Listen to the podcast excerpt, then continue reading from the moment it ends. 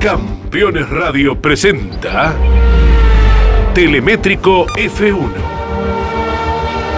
Un profundo análisis de la categoría más importante del mundo. Telemétrico F1. Tecnología, precisión y velocidad. Con la conducción de Adrián Puente.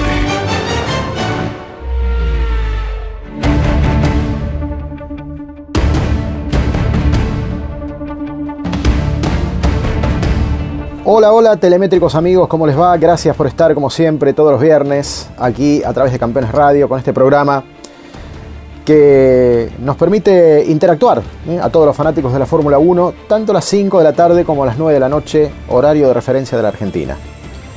Quiero agradecer a todos los que fielmente nos siguen a través de esta plataforma, a través de Campeones Radio. Y quiero agradecer también muy especialmente a aquellos que a través de las redes sociales continúan intercambiando información, eh, datos, opiniones, un volumen extraordinario que genera la Fórmula 1 antes, durante, después de las carreras. Instagram, Twitter, Facebook, YouTube, Spotify, eh, mis puntos de referencia, ustedes me buscan a través de Telemétrico F1 y me encuentran en cualquiera de estas plataformas con contenidos diferenciados, según el formato y según la demanda de los, de los seguidores. Así que los invito otra vez hoy viernes a estar juntos, después de una semana que tuvo una temperatura tanto o más alta que la carrera en sí mismo de Silverstone.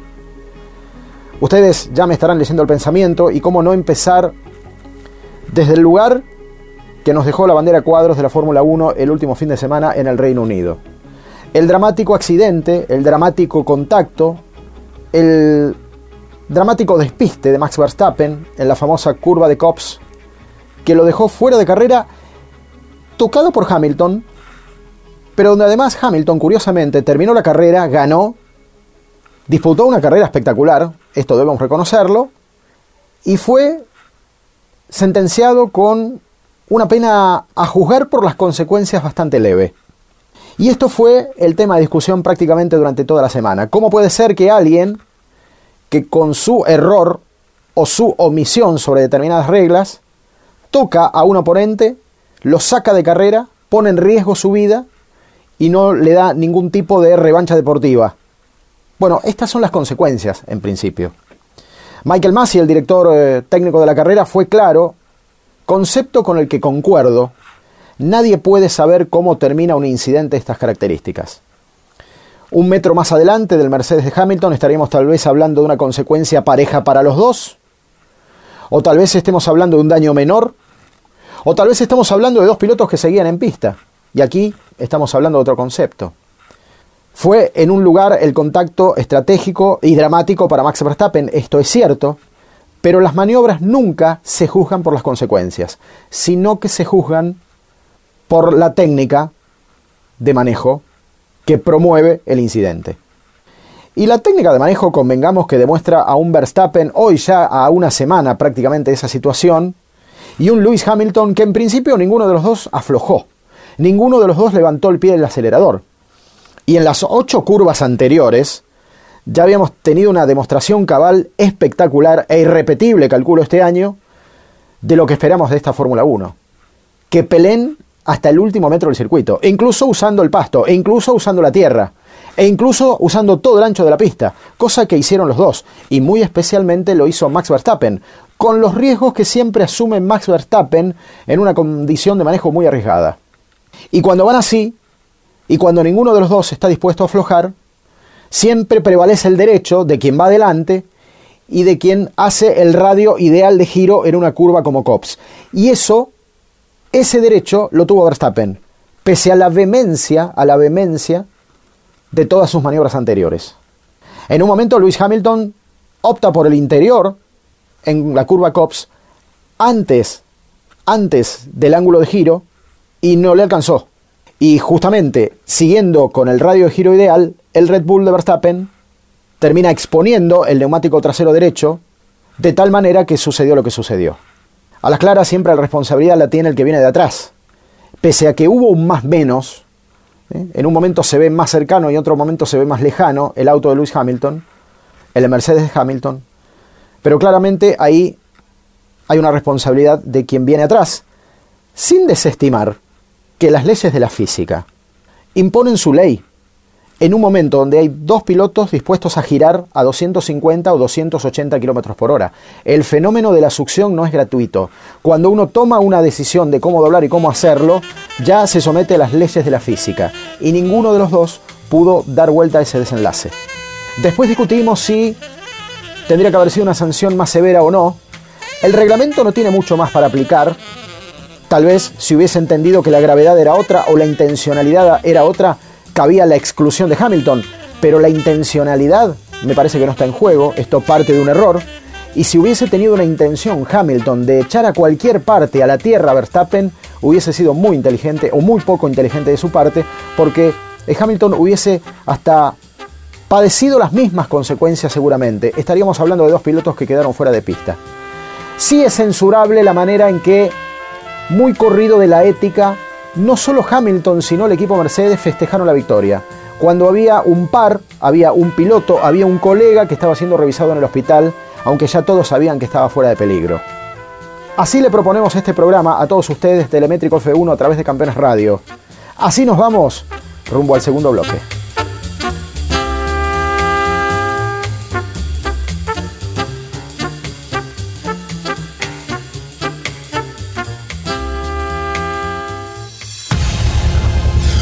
Campeones. Radio. 24 horas con lo mejor del automovilismo. Seguros para disfrutar, seguros para cambiar. Este año más que nunca, asegura tus vacaciones. Asegura tu embarcación con Río Uruguay Seguros. Lanchas, veleros, yates, cruceros y motos de agua. Cobertura de responsabilidad civil a personas transportadas y no transportadas, incendio total o parcial y rotura de hélice. Seguros para embarcaciones de Río Uruguay Seguros.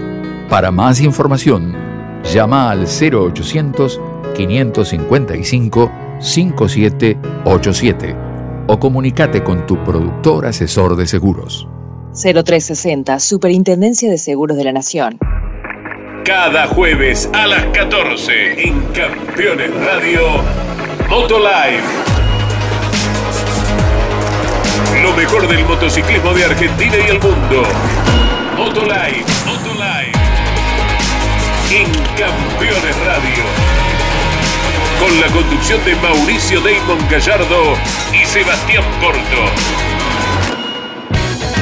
Campeones Radio todo el automovilismo en un solo lugar.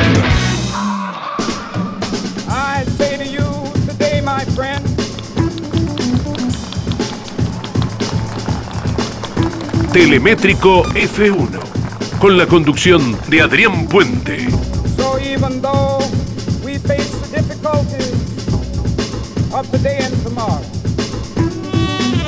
Seguimos en Telemétrico F1, aquí a través de Campeones Radio. Pasaron muchas cosas significativas antes, durante y después del incidente Hamilton-Verstappen.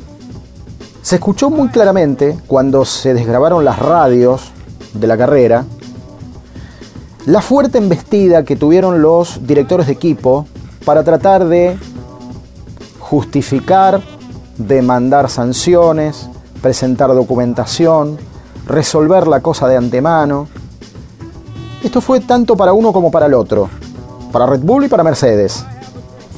Todavía estaba la nube de polvo suspendida en el aire y Max Verstappen dentro del habitáculo a segundos de sacarse el casco cuando ya Christian Horner avanzaba sobre la figura de Michael Massey, el director de la carrera. Y también Toto Wolf, que no se quedaba atrás. Producto de estas actitudes es que la FIA, días después, rediseñó el protocolo, las instrucciones de cómo deben comportarse los administradores de un equipo en ocasiones como esta. Y si algo no tienen que hacer, es justamente eso. En el momento más candente, donde prima eh, el estado de salud primero de una persona, de un piloto, de un competidor, no estar generando instancias de presión a un director de carrera que tiene muy pocos elementos de discernimiento para evaluar una sanción. Ustedes saben que la sanción llegó minutos después, pero con la evaluación fílmica mediante de kilómetros de grabación que terminan determinando que Lewis Hamilton había sido, a juzgar por los comisarios, más responsable en la maniobra que Max Verstappen. Vamos a escuchar primero Christian Horner, cómo es el primero en avanzar sobre Michael Massey y la respuesta que tiene del director de la carrera. Michael, have you got a minute? Hello. Yeah, Michael, look, that corner, he was never anywhere near alongside. Every driver that's driven at this circuit knows you do not stick a wheel up the inside of cops. And it was 100% Max's corner. So, you know, as far as I'm concerned, full blame lays on Hamilton, who should never have been in that position. So uh, I hope you're going to deal with it appropriately. Allí se le escucha a Christian Horner llamar a Michael Massey, le dice, ¿tienes un minuto? Bueno, Horner le dice, esa esquina que nunca estuvo cerca para Hamilton, así todos los conductores pasan y saben que en este circuito y en COPS, más en particular, no se mete una rueda dentro y era 100% en la esquina de Max. Así que en lo que a mí respecta, dice Christian Horner, bueno, cada uno defiende posiciones, ¿no? Toda la culpa recae en Hamilton, nunca debería haber estado en esa posición, así que espero que lo manejes adecuadamente. Esto le dice Christian Horner a Michael Massey. A ver qué le responde Massey.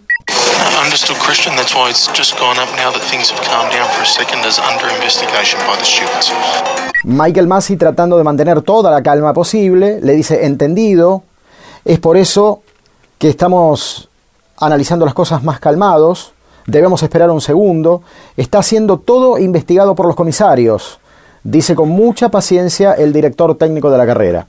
No conforme con esto, avanza Toto Golf, el director de Mercedes, también buscando sus justificaciones. Escúchenlo.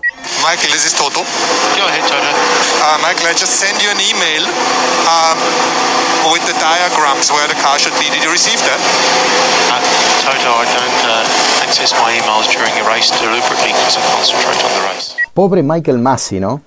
Toto Wolf acaba de decirle, textual, ¿no? Acabo de enviarte un correo electrónico con los diagramas donde debería estar el coche. ¿Recibiste eso? Le dice Wolf. Massey le responde, no puedo acceder a mis correos electrónicos durante una carrera deliberadamente ¿eh? porque me concentro en la carrera. A ver qué dice Wolf. Bueno, Wolf eh, le responde sí, pero deberías mirarlo porque eh, estoy subiendo algo relacionado con las reglas, le dice todo Wolf. Y así empezó la cosa, ¿eh? así empezó la cosa. Después iría increyendo porque después, claro, por supuesto que los equipos son escuchados de manera formal y oficial para saber sus puntos de vista, pero no durante el momento donde todo se está procesando y además todavía se está evaluando los daños y las resoluciones que había que tomar en función de la carrera misma. ¿eh? Porque allí aparece la bandera roja, entran todos los, los pilotos al box, eh, todos estaban trabajando sobre los daños que había dejado la situación. Eh, qué precipitado todo, qué difícil ser director de equipo de una carrera, por lo menos como Silverstone, ¿no? Este último fin de semana. En un ratito ya nos metemos con el bloque 3 de este telemétrico F1. From every mountainside, let freedom ring and when this happens, Campeones Radio. Todo el automovilismo en un solo lugar. Campeones. La revista semanal de automovilismo. Toda la actividad nacional e internacional con la información más completa y las mejores fotografías. Campeones. Reservala en todos los kioscos del país. Cada martes a las 22. Grandes campeones.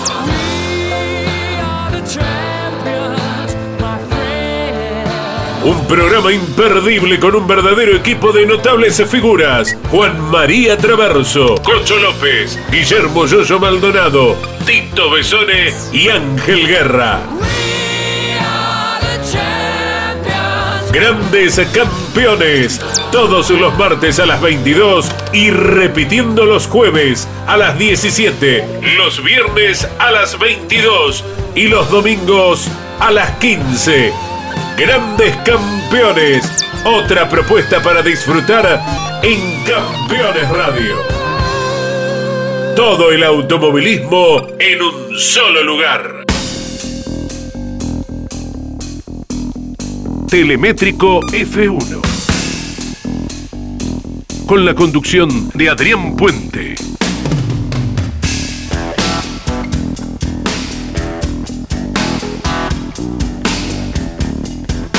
Seguimos en Telemétrico F1 a través de Campeones Radio.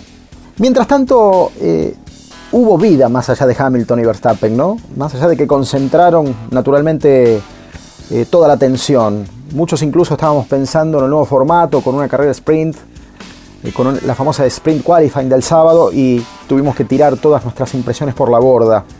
Cuando uno mira para atrás encuentra situaciones, y me parece que hay una que vale la pena destacar, Fernando Alonso como ha eh, recuperado su timing de Fórmula 1.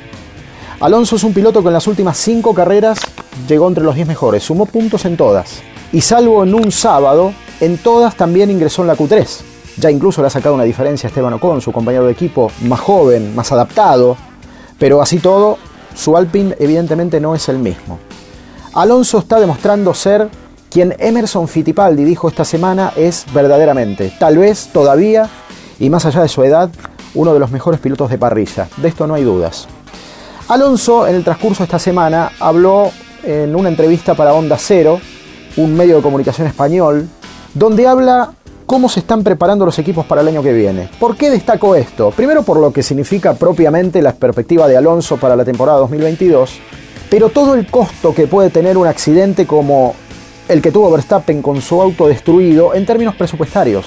El presupuesto está tan acotado este año porque todo está volcado hacia el año que viene y porque además de hecho tienen límites presupuestarios de 170 millones de dólares por año, que romper un auto como pasó con Red Bull el último fin de semana es realmente un dolor en lo más profundo de las finanzas, un dolor muy grande, como sucedió con Mercedes Bottas e Imola en su momento cuando se tocó con George Russell. La respuesta de Alonso respecto de cómo es el programa de desarrollo pensando en el año que viene justamente nos deja meternos en este tema, profundizar sobre este tema, de cómo los equipos tienen el plan de vuelo trazado. Esto decía Alonso para Onda Cero. Sí, sí, el 22, el 22, es el, el, cambio, el año que viene.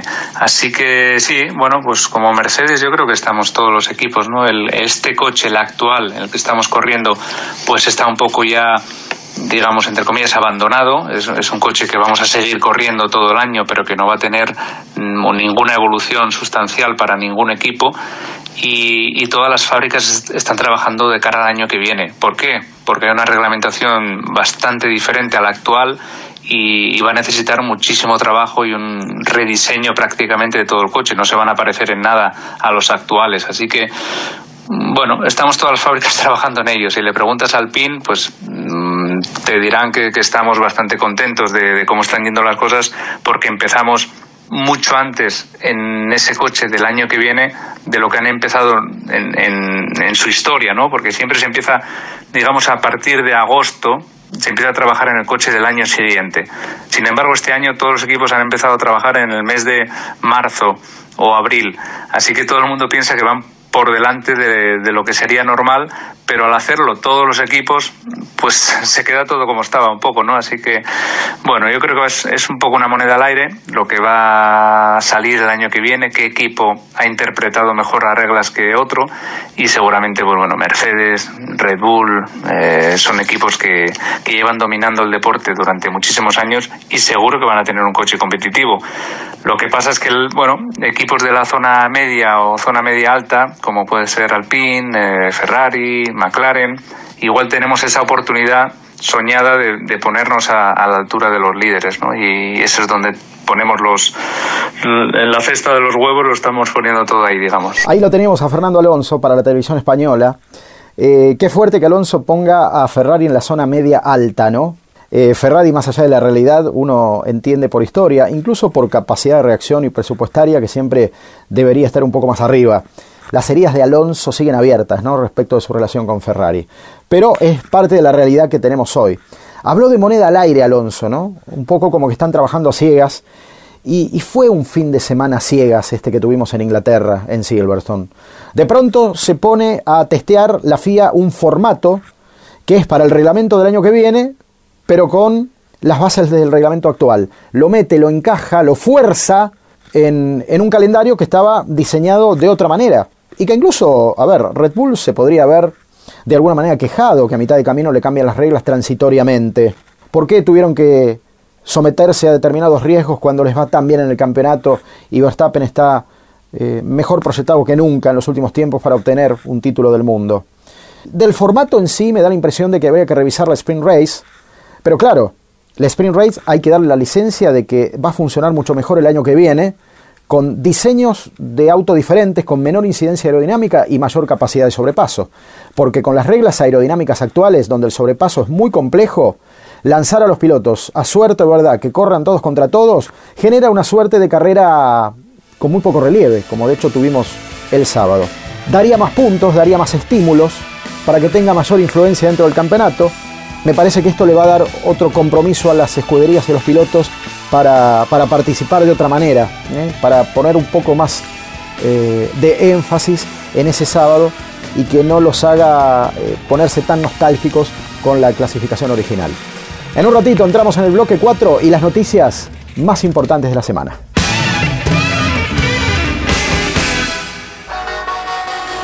Tu pasión por el automovilismo no descansa en la semana.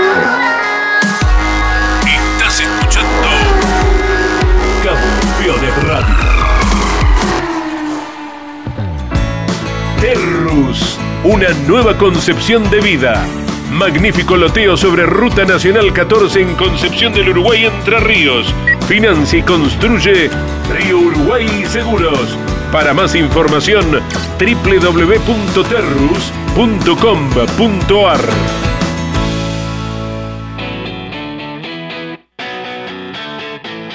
Los miércoles a las 14 en Campeones Radio.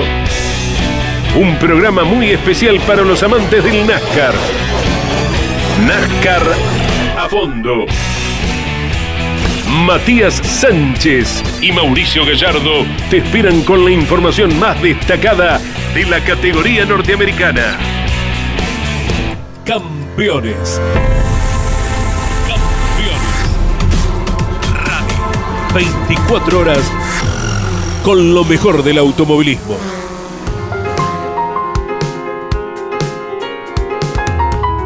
Telemétrico F1 con la conducción de Adrián Puente.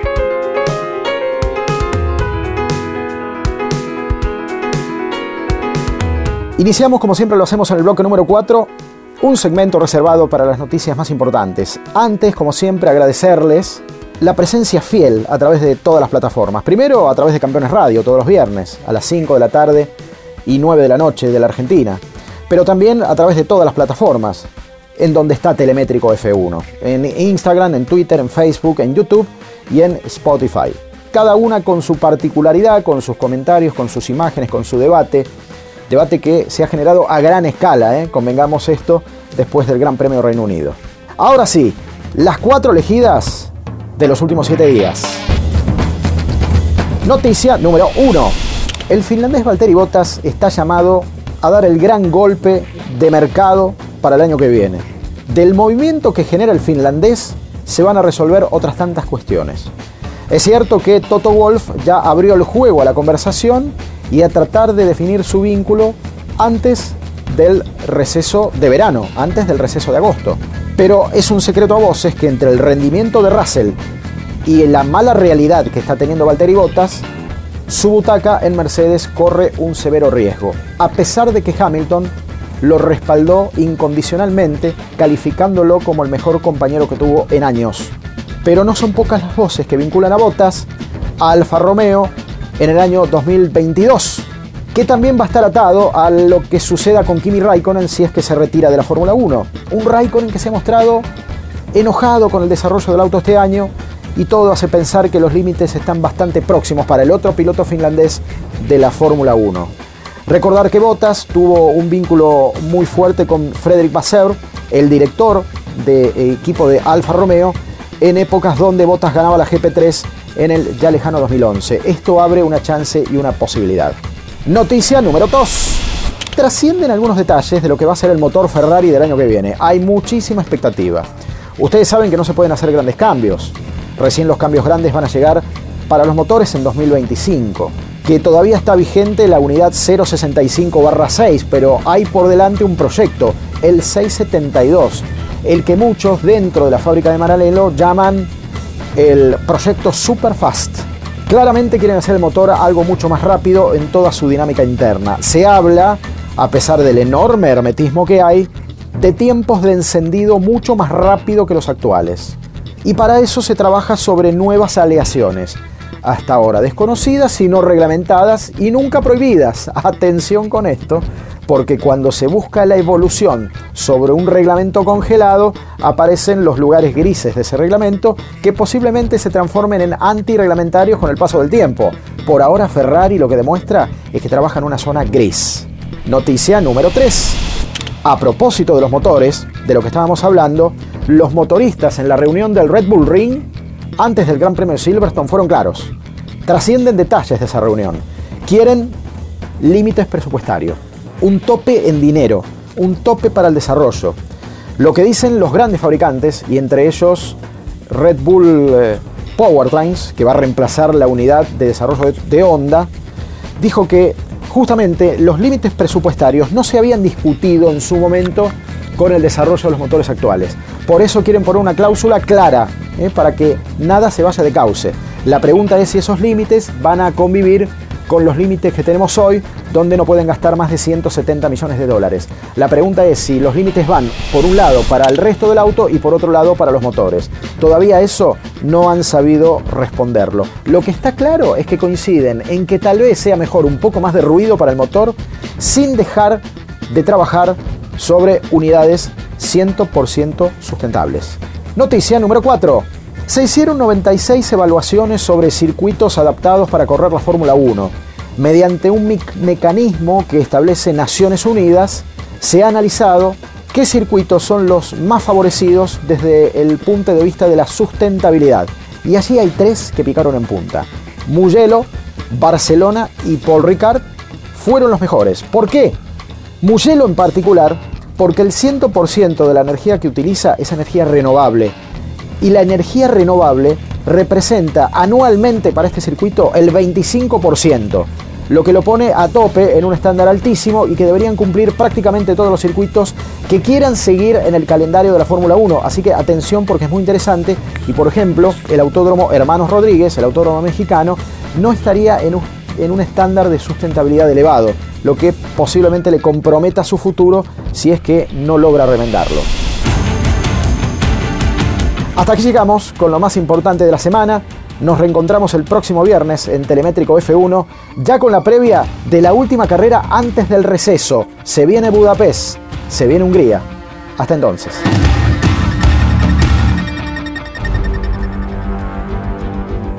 Campeones Radio presentó Telemétrico F1. Un profundo análisis de la categoría más importante del mundo. Telemétrico F1.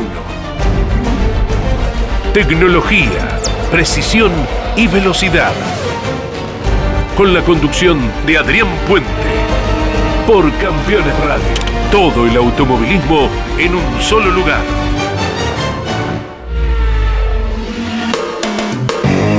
Campeones Radio. Una radio 100% automovilismo.